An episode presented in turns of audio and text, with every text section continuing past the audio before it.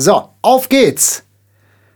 Zum sonoren Brummen unseres Wäschetrockners im Hintergrund begrüßen wir euch zu Folge Nummer 33 von eurem und unserem Lieblingspodcast Vogelgezwitscher von und mit Mrs. Greenbird live aus dem Music Basement in Nippesippi. Mhm. Du guckst mich an mit großen Augen. So, ich habe mich gefragt, was du jetzt gleich sagst. Aha, ist das immer die, die große Spannung? Mhm. Dann, vielleicht musst du meine Intro skripten, dann weißt du auch, was ich sage. Nee, ich lasse mich ja gerne überraschen. Ach so. Mhm. Was brummt ich da? mag ja Überraschungen. Was brummt so nur in, unserer, in unserem Wäschetrockner? Wahrscheinlich ein Gürtel, den du aus Versehen mit reingetan hast. nee, der Wäschetrockner brummt ja so nur. Na, ich wollte ja jetzt den Cliffhanger lösen. Da ist der Rest von unserer Urlaubswäsche drin. Ah. Ne? Die letzten paar Dinger, irgendeiner klingelt gerade an der Tür und der Hund bellt. Nee, der, der würde sonst länger bellen. Macht er nicht. Ich hab's gerade klingeln gehört. Ich hab's nicht klingeln gehört. Das ist egal. Wenn es der Postmann war, kann er das Paket ja auch wie immer vor die Tür legen. Das kann der ja so gut. Ähm, so, der Wäschetrockner ist sogar auch schon fertig und lässt uns jetzt in Frieden. Und deswegen können wir jetzt hier frank und frei loslegen. Ja, können wir machen. So, wir haben ja gesagt, ne, großes Announcement haben wir letztes Mal gesagt und wir stehen dazu. Letzte Folge vor der Sommerpause. Ja, das stimmt. Ne? Mhm. Und wir haben gesagt, wir machen zwei Wochen Pause oder drei, aber wir dehnen das einfach weiter aus, um Irritationen zu vermeiden und weil wir uns das gönnen, weil uns das zusteht und wir das verdient haben, ein bisschen Urlaub zu machen, machen wir erst im August weiter. Das ist richtig. Wir dachten, das könnt ihr euch besser merken. Das ist doch schön. Wir schließen nicht aus, dass zwischendurch was passiert auf unserem Kanal, hier und da, aber offiziell geht Vogelgezwitscher erst mit Folge 34 im August Erste Augustwoche, erster Sonntag im August sind wir wieder da. Genau. Und da, bis dahin können wir ein bisschen Luft holen und uns überlegen, was wir erzählen wollen und äh, Ideen und Inspirationen und Erfahrungen sammeln. Und ihr könnt nachholen. Ihr könnt auch vor allen Dingen, ähm, der eine oder andere schreibt uns, äh, dass er jetzt ja auch die Zeit nutzen will, tatsächlich die Folgen nachzuholen, die wir haben. Ich meine, wir haben 33 wunderbare Folgen für euch schon aufgenommen. Viele, viele Stunden, die wir mit euch verbracht haben hier in diesem Podcast. Und die sind ja auch nicht schlecht geworden. Manche sind nicht mehr ganz tagesaktuell, ist aber auch egal. Die meisten kann man noch super hören. Und wenn ihr Freunde habt und wenn ihr Podcast begeisterte Leute kennt, dann empfehlt uns gerne weiter. Wir äh, vor allen Dingen auch echt Leute, die uns noch gar nicht kennen. Und ähm, weil wir haben, das ist ganz toll, weil es kommen jetzt immer, immer mehr Leute auch zu unseren Konzerten, die uns, die unseren Podcast zufällig gefunden haben, die uns vorher überhaupt nicht kannten, die mit unserer Musik auch nichts tun konnten und die uns und unsere Musik quasi über diesen Podcast kennengelernt haben. Und das finden wir ganz, ganz toll. Und das macht uns sehr glücklich, ähm, weil für uns gehört natürlich alles irgendwie zusammen. Und wenn ihr Leute kennt, genauso wie ihr unsere Musik ja wahrscheinlich schon tausenden von Leuten weiterempfohlen habt, empfehlt unseren Podcast, Podcast, äh, Podcast weiter. Das ist total gut und auch total wichtig für uns, weil je mehr Hörer wir haben, desto mehr Fans gewinnen wir mit unserer Musik und desto größer ist die Wahrscheinlichkeit, dass wir noch ein bisschen auch äh, das als unseren Beruf ausüben können. Das stimmt. Und ich, ich möchte gerne noch was sagen. Wir haben, wir haben auch ein paar Nachrichten bekommen, nicht viele, aber ein paar von Menschen, die ausschließlich unseren Podcast hören und sagen, dass unsere Musik eigentlich nicht so deren Ding ist. Und ich finde das total spannend, euch mal auf Konzerten zu sehen. Traut euch, unsere Tickets sind nicht teuer. Kommt vorbei, verbringt einen schönen Abend mit uns, quatscht hinterher am Merchstand mit uns. Das haben, wir haben ja jetzt eine Show in Attendorn gespielt und haben, hatten wieder ganz, ganz tolle Gespräche, ähm, wo wir ganz viel über euch da draußen erfahren durften. Das finde ich immer ganz besonders toll, wie ihr uns entdeckt habt, wann ihr uns in welcher Situation gehört habt und ähm, einfach ganz viele andere Geschichten, die ich total schön und spannend finde. Ähm, und wir dann auch endlich ein Gesicht zu euch haben. Ähm, ja, und ich, ich hau jetzt einfach mal raus, auch wenn es irgendwie ein bisschen, vielleicht ein bisschen komisch klingt, aber ich würde tippen, dass Menschen, die vorher nichts mit uns anfangen konnten oder vielleicht unsere Musik gar nicht so hören, normalerweise vielleicht was ganz anderes hören, wenn ihr auf einem Konzert von uns wart, ich würde mal sagen, zu 90 Prozent danach könnt ihr was mit unserer Musik anfangen. Würde ich so sagen. Weil ich finde unsere Konzerte sehr abwechslungsreich. Da ist von allem was dabei. Da ist was zum Mitsingen, da ist was zum Tanzen, zum Träumen, zum Weinen, zum Aufdrehen, zum Runterkommen, zum Nachdenken und vor allen Dingen auch ganz viel Comedy. Das ist, ich finde, das ist irgendwie so eine Mischung aus. Naja, Com Com Comedy ist ein. Äh, wäre, ich finde schon. Naja, wäre. Also wir sind, wir sind nicht, wir sind auf der Bühne nicht ganz so bierernst wie in diesem Podcast, sagen wir mal so. Ja. Ne? Ich finde, du machst schon Comedy. Ja, ich habe ja jetzt nicht von mir, mir gesprochen. Ich bin, ich bin der Klassenclown. Ich habe ja, mir bleibt ja nichts anderes übrig.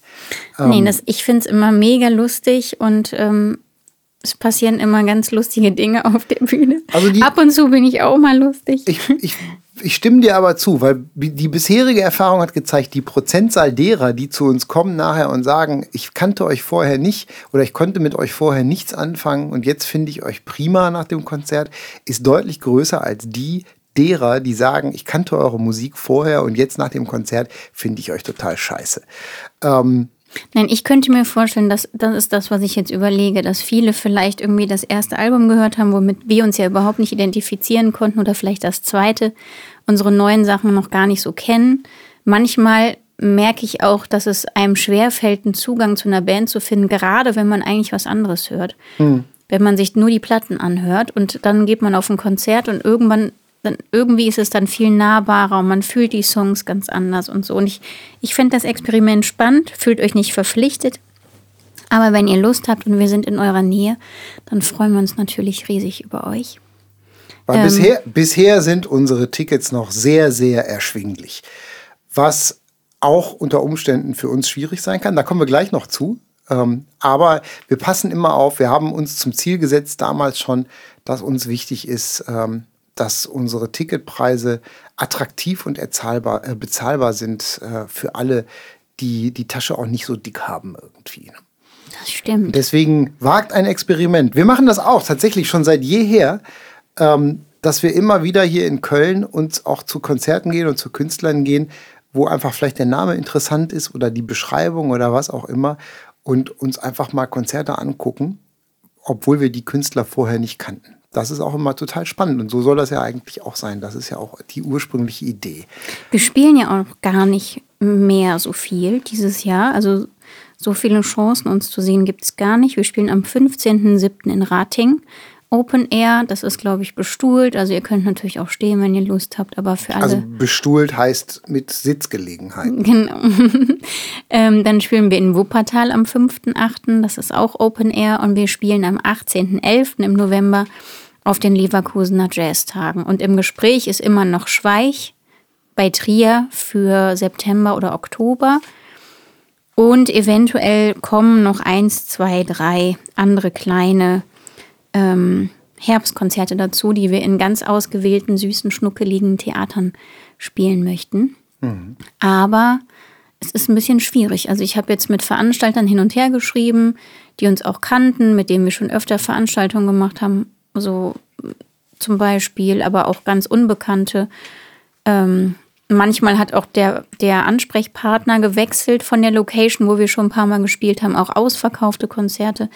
Und es ist tatsächlich so, dass ich entweder gar keine Antwort bekomme oder ich erst eine Zusage bekomme und der Termin schon steht und ich dann aber einfach gar nichts mehr höre und auch nach Nachfrage gar nichts mehr höre. Und sowas finde ich dann immer super schräg. Da denke ich mir immer, hä, wie, wie geht das denn? Also, das ist auch, das ist auch das ist auch total schräg und das ist halt eben auch nichts, worauf man wirklich großartig bauen kann. Ne? So.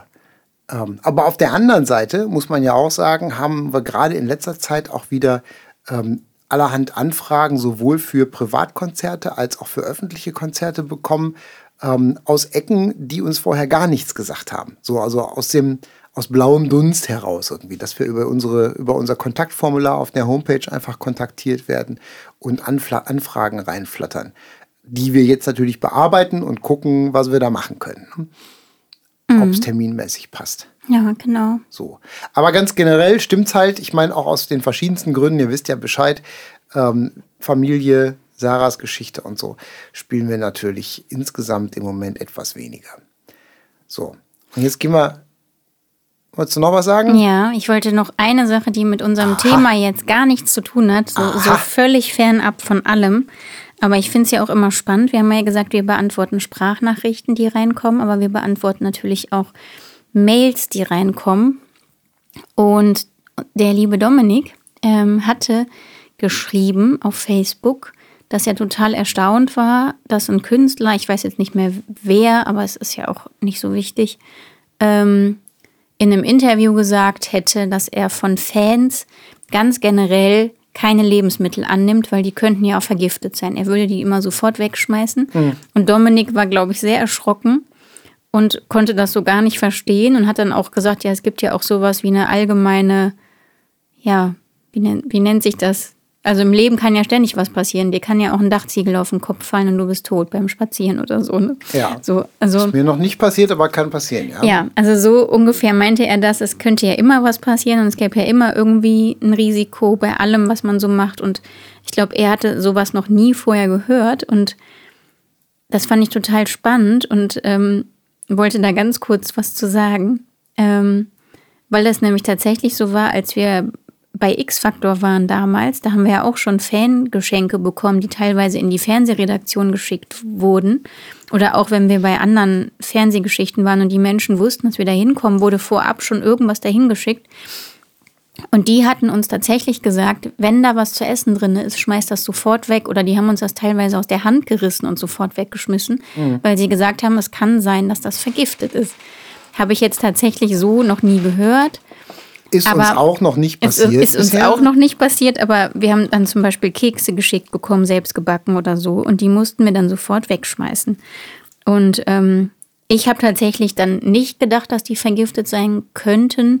Ich habe so hier und da mal gedacht, vielleicht haben sie ja irgendwie Hasch mit reingebacken oder so, weil sie es lustig fanden. Aber ähm, selbst das ist nicht passiert. Und ja, und seit, seitdem kriegen wir ja auch immer mal wieder was zu essen geschenkt, in Anführungsstrichen Süßigkeiten, auch viel selbstgebackenes. Wir haben ja jetzt im April einen selbstgebackenen Kuchen überreicht bekommen, ne? so einen ganz süßen. Und den haben wir direkt verputzt, können wir einfach nur so sagen. Ähm, da, haben wir, gar, da haben wir, gar, nicht lang gefackelt. Es macht aber auch einen großen Unterschied, ob man diejenigen Personen ähm, kennt. Also wir kennen ja die meisten unserer Fans, die uns ja auch dann mal was mitbringen oder so, sind uns ja bekannt. Und die wissen ja auch dann, dass die uns bekannt sind irgendwie. Das ist ja, das ist ja was anderes, als wenn man anonym irgendwie Sachen geschickt bekommt und du weißt einfach nicht, woher es kommt und was der oder diejenige unter Umständen da reingebacken hat oder so. Ne? Ja, aber ich finde, es, ge geht ja, es geht ja auch so ein bisschen um, um Menschenkenntnis. Man kriegt ja, gerade wenn wir am Merchstand sind, du kriegst ja ein Gefühl für die Person. Natürlich kann die Person sich auch verstellen und man kann komplett falsch liegen, aber man spürt ja irgendwie, ob man sich wohlfühlt und ob das eine angenehme Begegnung ist oder nicht. Und auch wenn man was geschickt bekommt, da liegt ja ganz oft irgendwie ein total netter Brief bei. Und dann ist ja auch erklärt, woher die Personen uns kennen, was sie mit uns verbinden. Und dann wird ganz viel Persönliches geteilt. Da kriegt man ja auch so ein Gefühl. Ne? Und ich muss dem Dominik recht geben, dass also ich glaube, dass die Wahrscheinlichkeit, dass da was Giftiges drin ist, ist sehr, sehr, sehr gering. Ja, aber ich kann aber auch jeden verstehen, tatsächlich, der da skeptisch ist. Ich meine, wie gesagt, du kannst ja auch, je nach, du weißt ja nicht, du weißt nicht immer, wo es herkommt. Klar ist jeder, jeder Fan, der was, der was macht und der sich Mühe gibt und da Liebe reinsteckt, der geht natürlich davon aus und sagt, ich habe es ja gebacken oder ich habe es ge gemacht und ich weiß ganz genau, da ist nichts drin. Aber man muss sich halt eben auch, gerade wenn es halt größere Künstler mit vielen Fans sind und die viele Geschenke bekommen oder so, muss man sich natürlich auch da äh, reinversetzen können, dass man einfach irgendwann den Überblick verliert. Und ähm, wenn man, gerade wenn man nicht mehr dazu in der Lage ist oder wenn die Künstler nicht selber den Kontakt zu den Fans haben, sondern nur irgendwie geschickt oder gegeben bekommen irgendwie, dann äh, finde ich das schon nachvollziehbar. Könnt ihr ja mal schreiben, ihr könnt ja mal schreiben, würdet ihr Essen von Leuten annehmen und essen, die ihr vorher noch nie gesehen habt? Ist doch auch spannend irgendwie. Ne? So, keine Ahnung. Versucht euch mal, versucht euch in die Situation reinzuversetzen. Ihr werdet Künstler und ihr würdet auf einer Bühne stehen und euch würden jedes Mal fünf Leute selbstgebackene Plätzchen mitbringen. Würdet ihr die essen oder nicht? Ja. So. Das ist eine spannende Frage. Das ist eine interessante Frage. Denkt da mal drüber nach. Ihr müsst, ihr, ihr müsst uns nicht eine Antwort schicken, könnt ihr aber natürlich gerne. Aber einfach so für euch. Kaut da mal drauf rum. So, apropos kauen. Wir, bevor wir gleich zum Abendessen schreiten, wollten wir noch unser Thema zu Ende besprechen. Mhm. Beinmäßig gibt es dieses Mal nicht so viel zu berichten. Wir sind ja noch auf dem Sprung nach Traunstein. Das heißt, die Druckstelle ist immer noch da, richtig? Die Druckstelle ist immer noch da, die ist immer noch nicht weg. Wir fahren morgen nach Traunstein. Ich liebe eigentlich Packen, aber ich bin seit drei Tagen mega gestresst, weil ich hier irgendwie alles klar Schiff mache und nur packe und was weiß ich, ich weiß auch dann nicht. Dann stressen wir dich mit dem Thema jetzt nicht weiter. Ähm, wir werden dann nach der Sommerpause berichten, wie großartig die Druckstelle beseitigt wurde. Jetzt im Moment. Ich hoffe, großartig gut. Jetzt im Moment ist noch, aber ansonsten ist die Prothese ja nach wie vor super, oder? Ja, ich, generell sind wir ziemlich dicke. Ja, so, ihr seid eng miteinander verbunden. Ja, kann man, man so sagen. sagen. Ne? Du hast ja auch heute ein Bild gepostet, glaube ich, ne? von der Prothese, die in der Ecke stand. Genau, da hatte ich ja einige Nachfragen. Ja, Könnt ihr noch mal gucken eventuell. Ja, wenn, wir, wenn, der Postcast, wenn der Postcast online ist, ist das Bild wahrscheinlich schon weg. Weil du postest ja da immer nur Stories. Du musst das dann als, als richtiges Bild posten. Dann kann man das auch nachher ja, sehen. mache ich dann irgendwann Aber, mal. Ne, kannst du ja irgendwann machen. So, pass auf. Wir haben letztes Mal gesprochen und da machen wir jetzt weiter über ähm, die Doku Dirty Little Secrets in der ARD Mediathek, den Dreiteiler. Wir haben letztes Mal haben wir schon sehr ausführlich über das Thema Streaming gesprochen. Ähm, wo es da überall kein Geld zu verdienen gibt. Und wir haben da selber auch aus unserer eigenen Erfahrung, wir haben selber die Rechnung mal aufgemacht und haben mal vorgerechnet, wie viel denn überhaupt die Produktion von einem Song kostet und wie viel Streams wir, wir verdienen müssen irgendwie. Ich habe jetzt noch mal nachgerechnet. Ich bin da jetzt mal ganz transparent. Wir haben ja jetzt noch ein paar Abrechnungen offen mit unserem, mit unserem, mit unserem Vertrieb. Und tatsächlich haben wir im Jahr 2022 in der Spanne in den vier Quartalen insgesamt ungefähr 1000 Euro an Streaming-Einnahmen erzielt. Oder überhaupt Digitaleinnahmen. Da sind auch Downloads, die sind verschwindend gering mittlerweile. Niemand loadet mehr down, irgendwie bei iTunes oder so. Aber tatsächlich haben wir an Streaming und Nebenprodukten digital über die Plattform, über unseren Vertrieb, ähm, haben wir ungefähr 1000 Euro verdient. Das ist gleichbedeutend mit nichts. So, ne, nur mal so als, nur mal so als, so wir schmeißen das mal so dahin irgendwie. Ne? Ähm, was ich auch ganz interessant finde, jetzt gab es im zweiten Teil, wurde halt eben von Fake-Künstlern berichtet. Davon, dass halt ähm, gemutmaßt wird und der Vorwurf auch schon lange im Raum steht, das äh, habe ich schon vor einigen Jahren mitbekommen, dass es halt, dass da eine ganze Reihe Künstler sind, die halt Musik für so Easy Listening für so Plätscher-Playlisten machen, die im Hintergrund laufen, beim Lernen, beim Putzen, was auch immer. Musik, die niemandem wehtut, wie so Fahrstuhlmusik, gibt es unglaubliche Mengen auf Spotify. Und ähm, diese Künstler sind oft gar nicht echt. Da werden halt Künstleridentitäten erfunden, die halt dann ähm, von, ich sag mal, von, von anonymen Komponisten bewirtschaftet werden. Und da steht halt eben auch der Vorwurf im Raum, dass halt das Spotify selber mit die Finger im Spiel hat, weil halt eben viele, viele dieser Komponisten nachweislich aus Schweden, also aus der Gegend, wo Spotify beheimatet ist, kommen irgendwie. Ne? Das Konzept funktioniert halt so, dass halt Musik komponiert wird, die leicht verdaulich ist, oft instrumentale Musik, die halt eben auf langen Playlisten dann ähm, arrangiert wird. Ähm, und diese Playlisten haben dann, ist halt halt so, weiß ich nicht, Ambient und Lo-Fi Beats und solche Sachen irgendwie sind halt sehr beliebt zum Lernen und die haben dann halt eben auch so Titel, kann man ja alles sehen und da wird viel Geld mit erwirtschaftet. Interessant ist an der Stelle, dass ich selber schon mal angesprochen wurde und gefragt wurde, ähm, ob ich nicht Musik produzieren möchte für solche Playlisten. Das war nicht von Spotify selber, sondern das war ein dritter Anbieter. Ähm, der halt ganz klar, das war die ganz klare Ansage, das fand ich auch ganz erstaunlich, dass mir das so kommuniziert wurde, dass die Ansage war, wir produzieren zigtausende Tracks mit Fake-Künstlern, um damit Playlisten zu füllen, um damit auch von Spotify auf Playlisten gepackt zu werden. Da wurden also auch hunderte von falschen äh, Twitter- und Instagram-Accounts angelegt. Und ähm, die werden halt quasi befüllt mit Musik und äh, mit, diesen, mit diesen Playlisten, die dann da erstellt werden, mit diesen zigtausenden ähm, billig, billig in Anführungszeichen hergestellten äh, generischen Tracks, sollte dann halt letzten Endes ähm, Spotify, äh, Geld von Spotify erwirtschaftet, abgezogen werden. Also mit, mit Fake-Künstlern. Das war tatsächlich eine Betrugsmasche. Also das war eine Betrugsmasche, die halt eben auf diesem, diesem Konzept basierte, dass man halt einfach ähm, Musik, leicht verdauliche Musik, Plätscher-Hintergrundmusik produziert. Und da habe ich auch damals eine Tabelle bekommen, vielleicht verlinke ich die auch, vielleicht kopiere ich die mal rein, ich glaube, ich habe die noch irgendwo abliegen. Ähm, wo auch dargestellt war, über den Zeitraum von einem Jahr hinweg, wie viele Tracks dann hergestellt werden sollten. Ich glaube, es ging dann so um die, weiß ich nicht, äh, 10.000, 15.000 Tracks und wie viel Geld von Spotify erwirtschaftet werden sollte über diese Streams, die da generiert werden. Die Playlisten sollten promoted werden und so. Das war so ein, das war so ein ganz ausgeklügeltes Ding und ich hatte da keine Lust drauf, aber ich wollte das nicht. Zum einen, weil mir das nicht, weil ich Massenproduktion von solchen, so einer Musik einfach scheiße finde und dann nicht hinterstehe. Und zum anderen wollte ich halt eben auch nicht Teil von so einer, von so einem, von so einem Abzocker-Ding sein. Aber ich kenne jemanden und ich hab, äh, bin auch mit, also mit jemandem befreundet, einem Künstler aus Australien, der halt über 1000 Tracks für dieses Playlisten-Netzwerk produziert hat irgendwie. Ob der da jemals Geld gesehen hat, keine Ahnung, weiß ich nicht. Ich glaube nicht. Aber tatsächlich hatte der, der sich da reingehängt und der hat eine Zeit lang, hat der, glaube ich, jeden Tag fünf oder fünf bis zehn Tracks produziert. So halt so ganz so Lo-Fi-mäßige Sachen irgendwie. Verrückt, ja. oder? Ja, ist mega krass.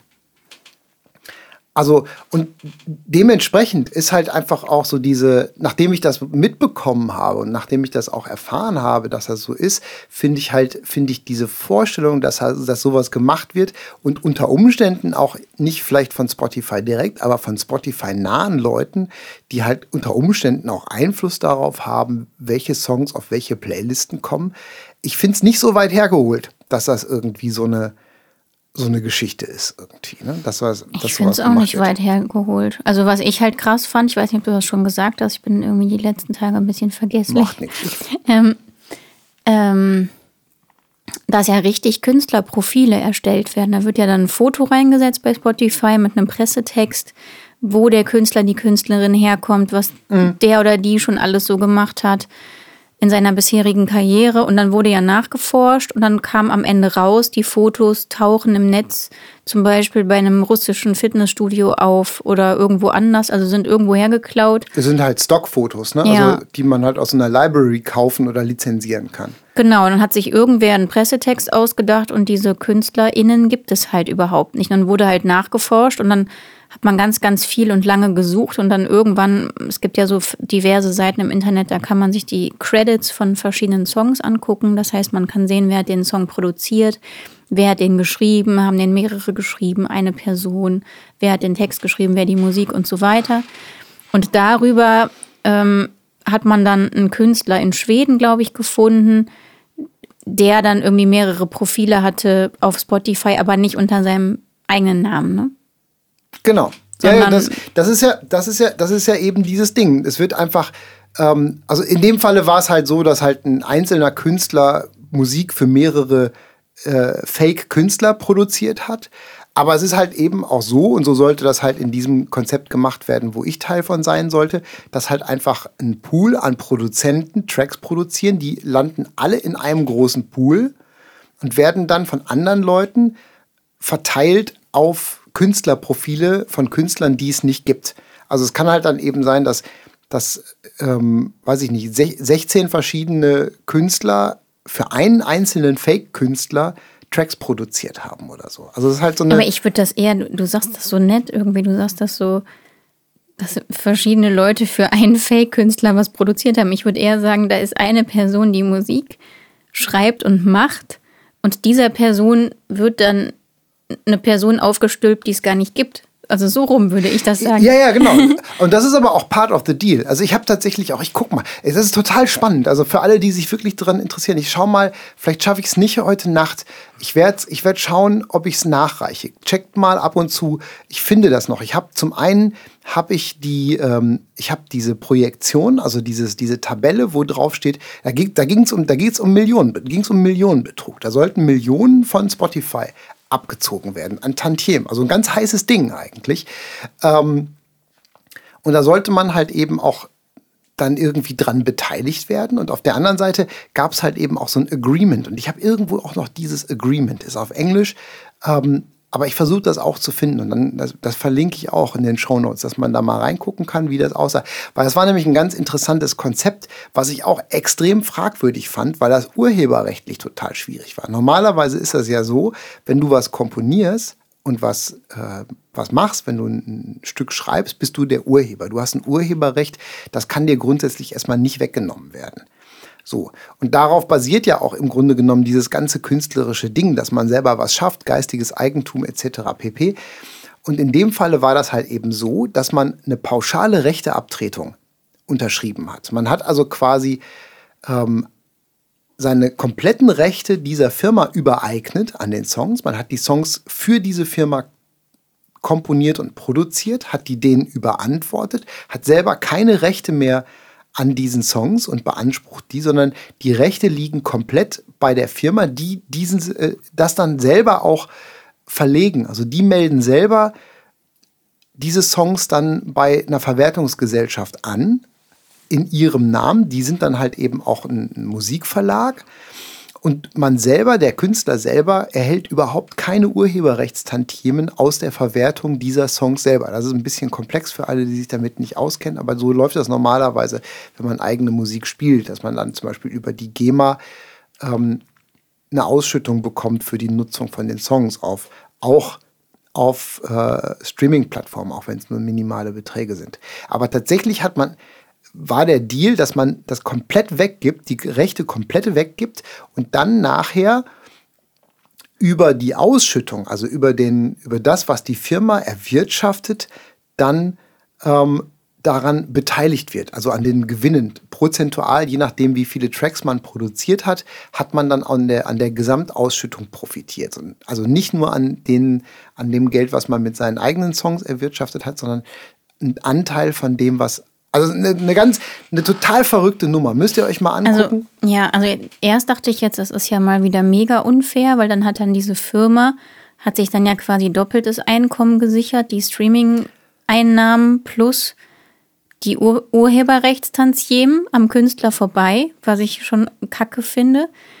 Und jetzt ist halt die Frage, wie hoch wären deine Prozente gewesen und wie hoch wäre der prozentuale Anteil gewesen von den restlichen Songs, wo du nicht beteiligt warst, aber dann trotzdem finanziell beteiligt worden also, wärst, ob es dann am Ende doch einigermaßen fair gewesen das wäre. Das wäre, das wäre, das wäre jetzt sehr komplex da einzutauchen. Da, ich glaube, da wird einigen der Kopf platzen. Da müsste man halt wirklich jetzt so, wer sich dafür interessiert, kann sich sobald ich das gefunden und hochgeladen habe, die Unterlagen äh, in den Links angucken und dann vielleicht nochmal Rückfrage machen. Wenn ihr da wirklich Interesse dran habt, darüber mehr zu hören, dann können wir dann nochmal im Detail drüber sprechen. Nee, aber insgesamt, du aber, aber ins, insgesamt, aber um deine Frage zu beantworten, es ist ein totales Abzockerding, weil du halt einfach als Künstler, als, als Produzent dieser Firma dann auf Gedeih und Verderb ausgeliefert ist. Weil, bis, also es ist halt so eine Art, ähm, man nennt das als ist, ist eine Auftragsarbeit also Work for Hire, was es ja auch gibt, aber ohne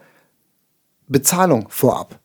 Normalerweise würde man, wenn man eine Auftragsproduktion macht, würde man halt dann dafür Geld bekommen, ein Buyout oder so. Gibt es aber nicht, sondern du wirst halt eben nur dann bezahlt, wenn die Firma mit deiner Musik und mit, den, mit der Musik aller anderen auch Geld verdient. Mhm. Ist ein totales Abzockerding. Deswegen habe ich da auch nicht mitgemacht. Aber ähm, ich finde diesen einen Punkt, da habe ich mir gar keine Gedanken drüber gemacht bei der Doku und ich finde, da sind die auch gar nicht drauf eingegangen, habe ich zumindest nicht mitbekommen. Ist ja dieses Urheberding, was du gerade gesagt hast, da wird ja, wird ja quasi eine Kunstperson erfunden, wo dann gesagt wird, diese Person hat diese Songs geschrieben, die hm. sie am Ende gar nicht geschrieben hat. Genau. Also man könnte ja auch einfach sagen, ne, das ist eine Künstlerin, die spielt Songs von anderen. Gibt es ja einige, die das machen, die ja. die Songs geschrieben bekommen. Das könnte man ja machen, dann wäre es ja legal. Aber eine Person zu erfinden, die es nicht gibt und der dann auch noch zuzuschreiben, dass die diese Songs geschrieben hat, was ja nicht stimmt, ist ja schon mal Betrug an sich. Und was ich auch schlimm finde, ist der emotionale Betrug an den Menschen, die die Musik hören. Stell dir mal vor, ich entdecke da eine Pianistin, die ich total toll finde, die, mhm. ich, die ich vielleicht sogar noch hübsch finde und über die ich ganz viel erfahren möchte. Und dann lese ich diesen Pressetext und höre ihre Musik hoch und runter und bin der absolute Fan. Ja. Und wünsche mir nichts sehnlicher, als die Person irgendwann mal zu treffen oder auf ein Konzert zu gehen. Und dann erfahre ich irgendwann, dass es die nicht gibt. Das ist doch scheiße. Total, ja, absolut. Und das ist, da, das ist ein ganz wichtiger, da sagst du, sprichst du einen ganz wichtigen Punkt an. Emo, emotionaler Betrug. Das ist ein gutes Wort, hast du gut gesagt. Ähm, weil tatsächlich ist es ja so, klar, viele Menschen hören Musik als Hintergrundbeschallung, machen sich wenig Gedanken, aber irgendwann, gerade wenn das, was du hörst, irgendwas mit dir machst, entwickelst du ja halt eben auch eine Identifikation. Du entwickelst eine Beziehung zu einem Künstler. Ich meine, so haben wir alle Musik kennen und lieben gelernt, indem wir uns mit, mit, mit dem Protagonisten, mit dem, der uns diese Musik zeigt und vorträgt, dass wir uns damit identifizieren mit dieser Person. Deswegen ist da ja auch so eine hat man ja als Künstler auch seinen Fans gegenüber eine Verantwortung. Und das stimmt, das ist total, das ist, du beraubst, du beraubst den Fans letzten Endes, äh, du beraubst die Fans dieser Erfahrung, sich mit dem Künstler identifizieren können, weil der Künstler nicht real ist. Nee, weil, also ich bin so, wenn ich, wenn ich einen Song entdecke, den ich total toll finde, dann fange ich an zu forschen, dann möchte ich immer mehr wissen, was haben die sonst so gemacht oder der oder die. Und dann fange ich an rum zu googeln und weiß ich nicht was. Und wenn ich dann rausfinden würde, boah, die gibt es gar nicht, das, das würde ich total schlimm finden. Also selbst wenn ich noch im, im, An, also noch im Fanwerdungsprozess wäre, da wäre ich total schockiert. Dann würde ich denken, was ist denn jetzt los? So, also. Und das, mein, jetzt, jetzt denken wir das Ganze noch einen Schritt weiter. Und das ist ja das, was halt auch im Moment wild diskutiert wird. Ne? Ich meine, im Moment ist es ja noch so, dass diese Musik zwar nicht mit Herzblut und äh, ident mit Identität sondern von irgendeinem Künstler, von irgendeinem gelangweilten Produzenten in, in, Massenproduktion hergestellt wird. Aber im Moment ist es halt im Wesentlichen tatsächlich auch noch so, dass da Menschen hinterstecken, die sich trotz allem, trotz aller Verwerflichkeit trotzdem ja auch noch da die da trotzdem noch Arbeit reinstecken müssen. Jetzt ist aber dieses ganze AI, KI, ne, künstliche Intelligenz Thema ja auch ähm, in aller Munde. Und wenn man das halt dann jetzt auch noch da reindenkt, und das ist ja eben auch noch der nächste Punkt, der ja auch sehr, sehr heiß und kontrovers diskutiert wird. Was passiert, wenn plötzlich die äh, künstliche Intelligenz so weit ist von alleine nach Vorgabe, so wie äh, ChatGPT mit den Textprotokollen, einfach, dass man den Leuten diesen, diesen AIs Prompts gibt, also Befehle gibt, eine Befehlskette und die daraufhin einfach massenweise Musik komponieren. Wenn man halt eben nicht mehr einen Produzenten aus Fleisch und Blut braucht, der diese Musik im Baukastensystem herstellt, sondern einfach das computergeneriert machen lässt. Und dann das komplette, du kannst, wenn man das denkt, wenn man das mal weiter, man kann den kompletten Prozess automatisieren mit künstlicher Intelligenz, dass Profile angelegt werden ähm, auf Social Media, dass die befüllt werden mit Fake-Texten, mit Fake-Bildern. Du kannst Bilder über künstliche Intelligenz herstellen. Man könnte, das wäre die die Dystropie der ganzen Geschichte. Man könnte eine ganze Armee von falschen Künstlern komplett ohne menschliches Dazutun mit Identität, mit Bildern, mit Texten, mit Videos und mit vor allen Dingen mit Musik entstehen lassen, die dann auf den Plattformen Tausende, Abertausende, sogar Millionen an Euro verdienen und da die Kohle runterziehen aus diesem ganzen Ding. Und für den Musiker aus Fleisch und Blut bleibt am Ende nichts mehr übrig. Der mit, in viel, mit viel Sisyphus-Arbeit und mit viel Finanzeinsatz und Schweiß und Tränen seine Musik entstehen lässt. Das ist total verrückt, oder? Ja, ich finde es ich find's auch total verrückt. Und also als du das jetzt gesagt hast, habe ich auch ein bisschen Angst bekommen, weil du das so vehement. ja, ich habe mich jetzt gerade so ein bisschen reingesteigert hier. Aber ich muss sagen, ich, ich lese das ja auf Facebook in unserer Timeline ganz, ganz oft. Ne? Wir haben ja ganz viele Musikerkolleginnen, innen, die, äh, die da ganz viel zu posten und ganz viele Meinungen zu haben und ja. so und da total Angst vor haben, von KI weggedrängt zu werden, in welcher Form auch immer. Ähm, und ich muss sagen, ich habe mich damit noch nie so richtig beschäftigt. Und ich, es gibt ja auch schon Songs von, von quasi Roboterbands oder so, so nenne ich das jetzt mal. Ähm, die habe ich mir auch noch nicht angehört, weil ich habe einfach den naiven Glauben, dass man die nicht so programmieren kann, dass die tatsächlich richtig emotionale Musik entstehen lassen können. Das glaube ich einfach nicht. Das kann ich mir nicht vorstellen. Also wie soll das gehen? Weil denen, denen fehlt ja eine Sache, denen fehlt Herz. Das ist einfach so. Das ist richtig. Und das kann man nicht ersetzen, das kann man auch nicht programmieren. Also ich, ich kann mir nicht vorstellen, dass das richtig geil ist. Vielleicht rein in, instrumental, aber nicht mit, mit künstlichem Gesang und künstlichem Songwriting, also in, auch Texte und all sowas. Ich, also an irgendeiner Ecke äh, muss das scheitern. Also da, da, bin ich, da bin ich voll bei dir. Ich bin, ich äh, glaube auch, dass wir weit davon entfernt sind, dass richtige, emotionale, tiefe Musik ähm, mit künstlicher Intelligenz hergestellt werden kann. Also zumindest das, was uns wirklich mitten. Ich habe auch ein, weil da passiert ja immer, ich meine, wir als Songwriter und als Produzenten, wir wissen ja eben auch, wie der Entstehungsprozess ist. Und wir wissen ja auch, wie schnell aus einer eigentlichen Banalität heraus, einer, mit einer kleinen Änderung wirklich was ganz, was ganz Wunderbares, Emotionales entstehen kann. Und das, ein Computer und eine künstliche Intelligenz so weit zu bekommen, diese, fein, diesen fein, diese feine Gratwanderung gehen zu können, glaube ich auch, da sind wir weit von entfernt. Ich habe vor einer Weile habe ich ein, ein sehr interessantes Interview mit Nuno Bettencourt gehört. Äh, das ist der Gitarrist von Extreme, weißt du? Eine Band, die du mhm. eigentlich nicht kennst. Von denen kennst du höchstens More Than Words. Ist übrigens ein Song, den ich jetzt auf ähm, ich habe schon die, länger die Playliste nicht mehr aktualisiert. Werde ich in unsere äh, Spotify-Playlist reinmachen. More Than Words habe ich früher äh, in den 90ern passioniert Karaoke gesungen, wenn ich mit dem Musiktheater unterwegs war, bei dem ich früher gespielt habe. War das nicht einer der ersten Songs, den wir mal zusammen gespielt haben? Mal so ganz kurz angespielt? als wir uns kennengelernt haben. Ich meine der war schon. bestimmt, der war bestimmt dabei. Ist ein toller, ist ein wirklich toller Song, ein ganz, ein ganz großartiger Song. Und ganz nebenher hat, glaube ich, Nuno auch noch ähm, diesen, diesen Stil erfunden, quasi so perkussiv Gitarre zu spielen. So beim Spielen auf die Gitarre drauf zu klopfen und damit Rhythmus zu machen.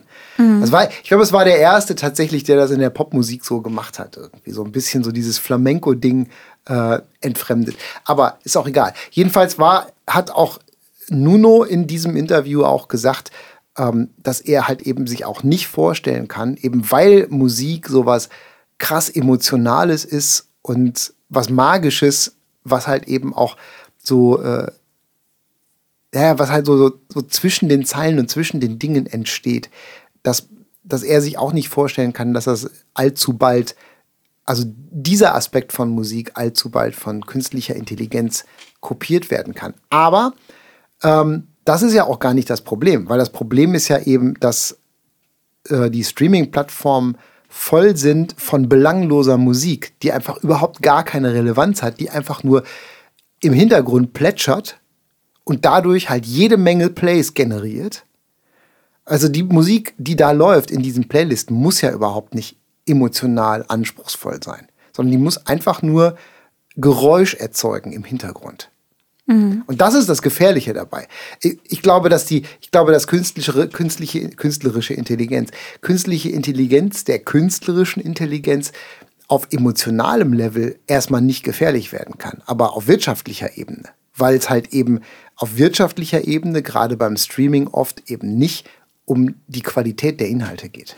Nee, das, das war auch was, was ich so aus der Doku rausgezogen habe oder wo ich mir Gedanken gemacht habe, dass ich mir dachte, dass, dass ähm, die Kuratoren bei äh, Spotify, da könnte ich mir vorstellen, dass sie sich dann eher ähm, Musik von Ghostwritern aussuchen und die in eine Playlist packen, weil sie wissen, damit können sie mehr Geld verdienen oder das, das, ja, das zieht irgendwie mehr oder eben Musik von künstlicher Intelligenz. Das könnte ich mir vorstellen, dass das, dass, dass, dass das einfach mehr berücksichtigt wird und dass man dann dadurch in eine Konkurrenzsituation gerät. Mhm.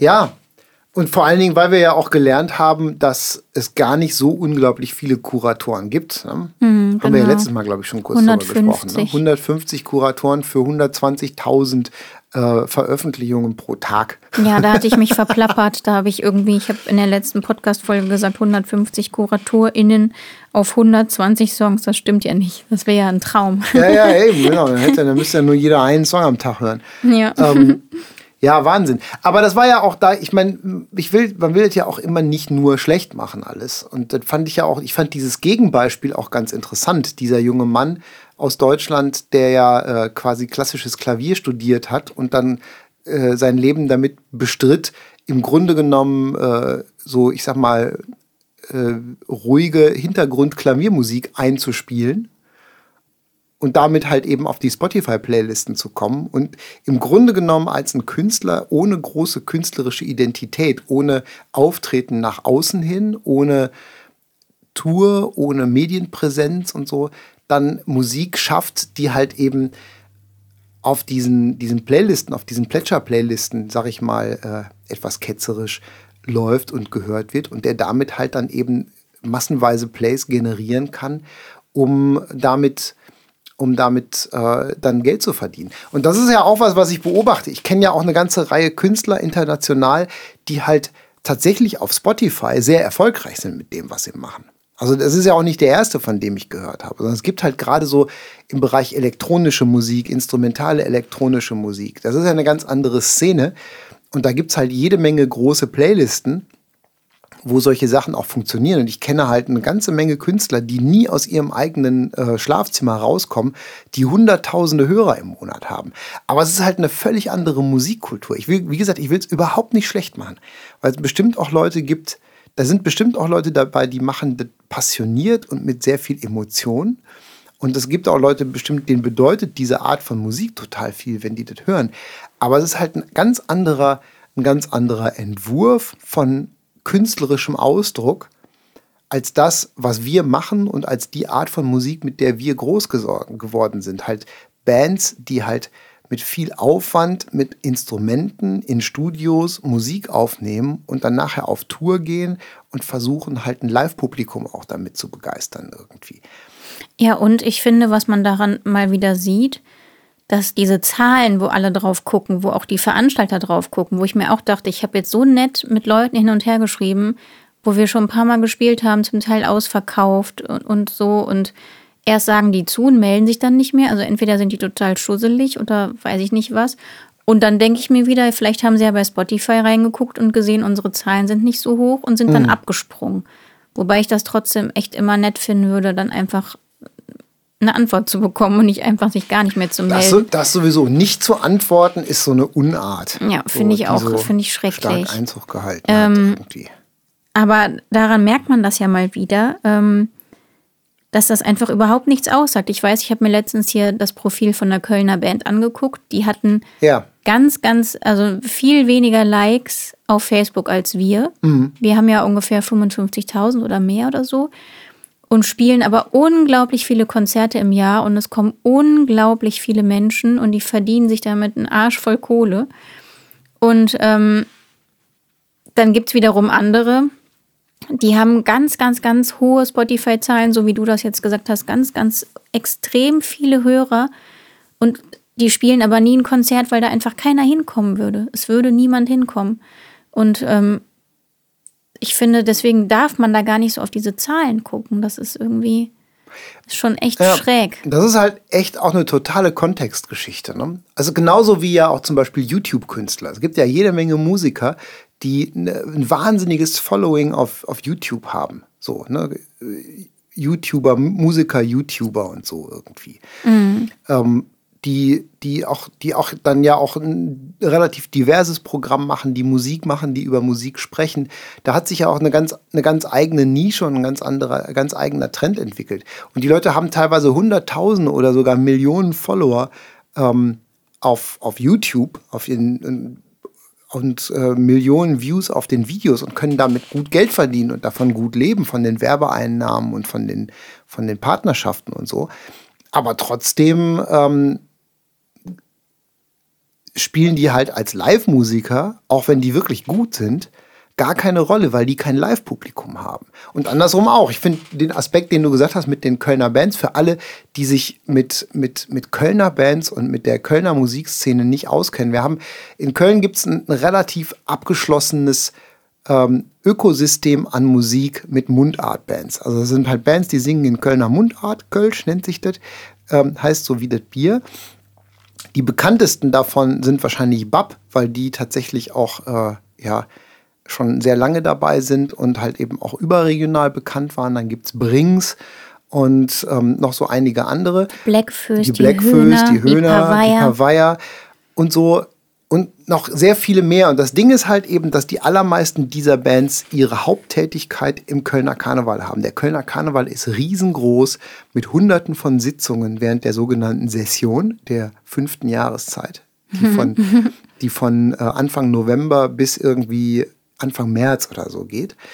Ähm, und das ist halt ein in sich abgeschlossenes Ökosystem. Und diese Bands auch, die Kölner Bands, auch äh, auch so die neueren, so wie, weiß ich nicht, Cat Baloo und äh, ähm, wie heißen die anderen da noch? Hier Casalla und so. Ne? Die sind halt in Köln und im Kölner Raum, im, ich sag mal so in einem Einzugsgebiet von 100 Kilometern rund um Köln, sind das echte Superstars. Die kennt da jeder und äh, jeder kennt die Songs. Also zumindest alle, die so ein bisschen mit diesem, mit diesem Kölner, mit diesem Kölschen und Mundart-Thema wird anfangen können. Und darüber hinaus spielen diese Bands in Deutschland, in der Musikszene und auch in der, in der Mainstream-Musikszene eigentlich so gut wie gar keine Rolle. Die spielen zwar auch überregional mal, aber dann halt eben auch kleine Clubshows, ne? so in, mhm. in, in, in, anderen Großstädten und so. Da wird dann halt so für die jeweilige Kölner Enklave gespielt. Ne? Das ist mhm. dann so wie das wie das Oberbayern auf Mallorca oder so irgendwie. Ne? so, das, ähm, aber das ist halt, das ist halt wirklich sehr, sehr spannend. Und deswegen kann man, man kann halt diese, man kann die verschiedenen Aspekte von und die verschiedenen Musikszenen ganz, ganz schwer bis gar nicht über einen Kamm scheren. Ne? Und das macht halt eben auch Vergleichen und ähm, das Messen aneinander so unheimlich schwierig. Mhm, total. Und vor allen Dingen aber auch also sowohl für Außenstehende als aber auch für einen selbst, weil man lässt sich ja als Künstler auch davon blenden. Ich meine, wir sehen ja dann zum Beispiel auch Künstler, die nie live unterwegs sind, die aber hunderttausende Hörer auf Spotify haben jeden Monat, wo man sich auch denkt, boah, wir haben nur viel, viel weniger und der hat so viel, aber wir touren so viel und wir geben uns so viel Mühe, wir hätten viel mehr verdient oder so irgendwie. Ne? Also das ist halt auch dann so, da kann auch so ein Neidthema dann hochkommen irgendwie. Ne? Ja, wir haben ja, wir haben ja jetzt auch so eine ganz, ganz wirklich nette und unglaublich lange liebe E-Mail bekommen zu unserer letzten Podcast-Folge. Ja. Und da ist mir ein Satz hängen geblieben, neben all den wunderschönen, richtig netten, tollen Sachen, die mich total berührt haben wo dann quasi gefragt wurde, so mehr oder weniger, wenn es doch so schwierig ist für uns, in unserer Nische ja, Musik zu machen und davon leben zu können, warum wir dann nicht einfach Mainstream machen würden. Und daraus habe ich so geschlussfolgert, dass die Person denkt, wenn wir jetzt Mainstream machen würden, könnten wir davon leben. Und das ist ja nicht so. Es gibt ja in der Musik nie eine Garantie für irgendwas. Und ich muss sagen, ich finde es sogar besser, Nischenmusik zu machen, weil dann hast du ein Alleinstellungsmerkmal. Das ist so, du hast deinen Stil, du hast Menschen, die genau das toll finden und nichts anderes. Und man kann dann auch nicht auf was anderes ausweichen, weil es das nicht noch tausendmal gibt. Mhm. Und ich finde bei Mainstream-Musik, das haben wir ja auch versucht, also, ne, oder es gibt mittlerweile ja so viele Künstler, die versuchen auf Deutsch zu singen, weil Sarah Connor erfolgreich ist oder Johannes Oerding erfolgreich ist. Und dann gibt es aber einfach viel zu viele davon. Und dann hast du auch keinen Erfolg mehr. Also das ist einfach, Erfolg ist nicht planbar und man kann nicht sagen, ich mache jetzt Musik XY und dann läuft das alles wie geschmiert. Das, das, das gibt es einfach nicht. Ich glaube, ja, das ist, ein, das, ist, das ist ein total wichtiger Aspekt. Ich glaube, das ist ein sehr gängiges Missverständnis, dass man einfach Mainstream machen kann oder Mainstream-Musik machen kann. Man kann sich stilistisch an den Mainstream anpassen. Das heißt aber noch lange nicht, gibt dir noch keine Garantie, dass du auch im Mainstream stattfindest.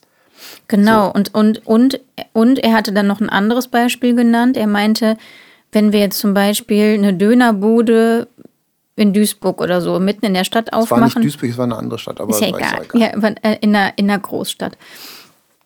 Und dann läuft das irgendwie nicht. Dann muss man sich ein anderes Geschäftskonzept überlegen oder woanders hin ausweichen, wo es nicht so viele andere Dönerbuden gibt, damit auch Leute in deinen Laden kommen.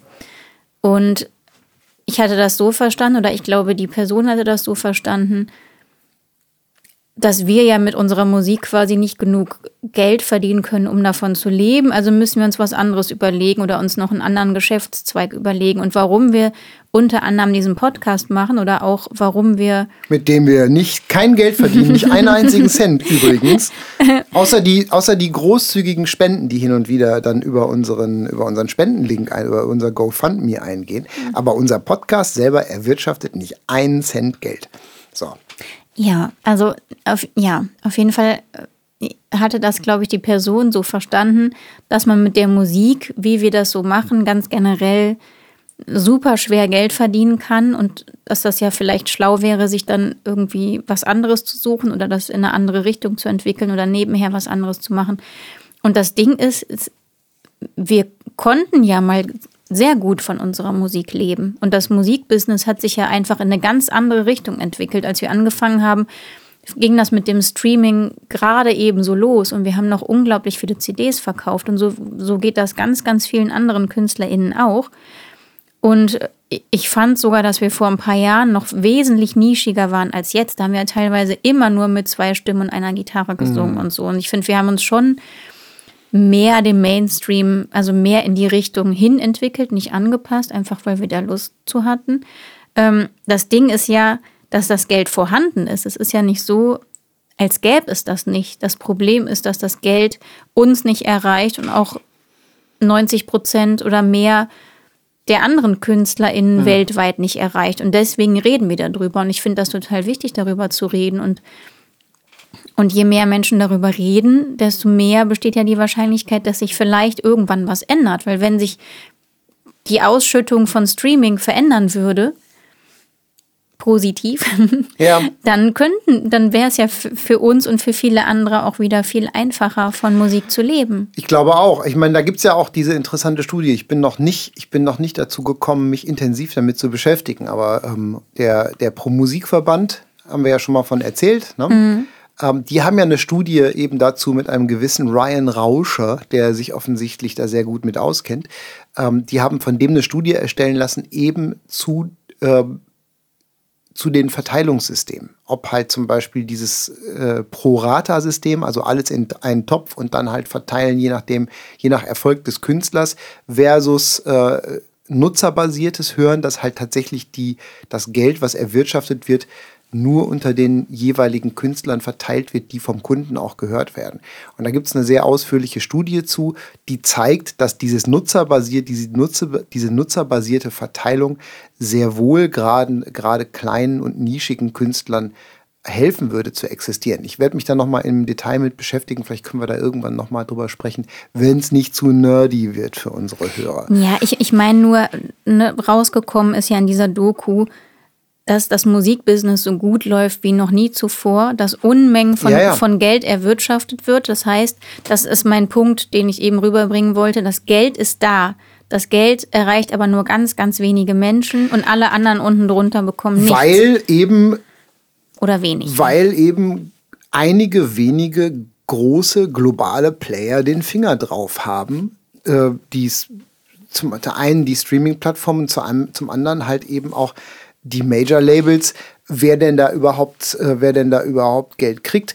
Ähm, nämlich auf der anderen Seite ist es ja so, und das ist ja auch eben bekannt, das ist ja auch so, ein, so eine Sache, die gerade im Marketing und in der Selbstvermarktung immer wieder gepredigt wird, dass die Nische eigentlich sehr, sehr positiv ist, dass man gar nicht als Künstler gar nicht unbedingt versuchen sollte, sich äh, im Mainstream breit zu machen und zu versuchen, alle zu erreichen, sondern dass man seine Nische findet und sich da einpflanzt und eben die Menschen findet, die genauso auch in dieser Nische sind. Weil das ist ja eben das Tolle am Internet und der ganzen Reichweite und der Erreichbarkeit, dass man ähm, in die Tiefe mittlerweile in jede Nische reinreichen kann.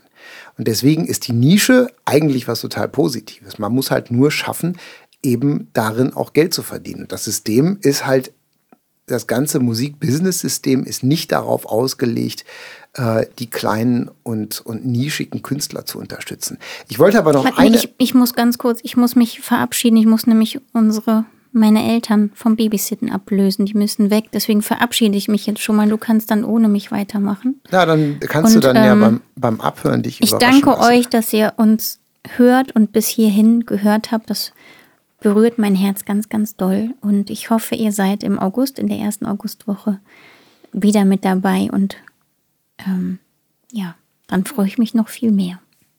Dann. Alles nee, pass auf, wir machen gemeinsam Schluss, weil das macht keinen Sinn. Wir machen die letzte Folge, schließen wir gemeinsam ab. Und wir machen äh, die Aspekte, zum Beispiel äh, Live-Musik, Ticketing etc. pp. Vor allen Dingen diese Kontroverse um CTS Eventim.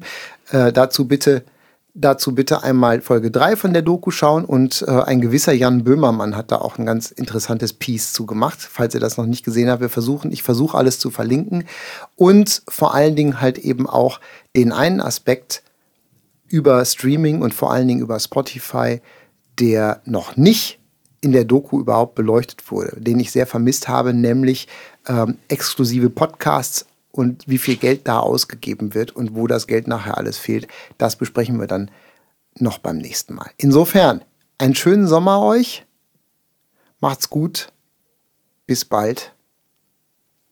Tschüssikowski. Tschüssikowski. Das ist Hund, die Fritte. Der Hund kratzt, der kratzt an, der Tür. an, der Tür. Der will uns, der will uns holen, weil wir Guck mal, jetzt, hatten, jetzt hatten wir schon zwei. Hatten einmal Piepfried und einmal Fritte ja. im Podcast. So, Kinders, der Sommer ist da. Bis bald. Tschüssikowski.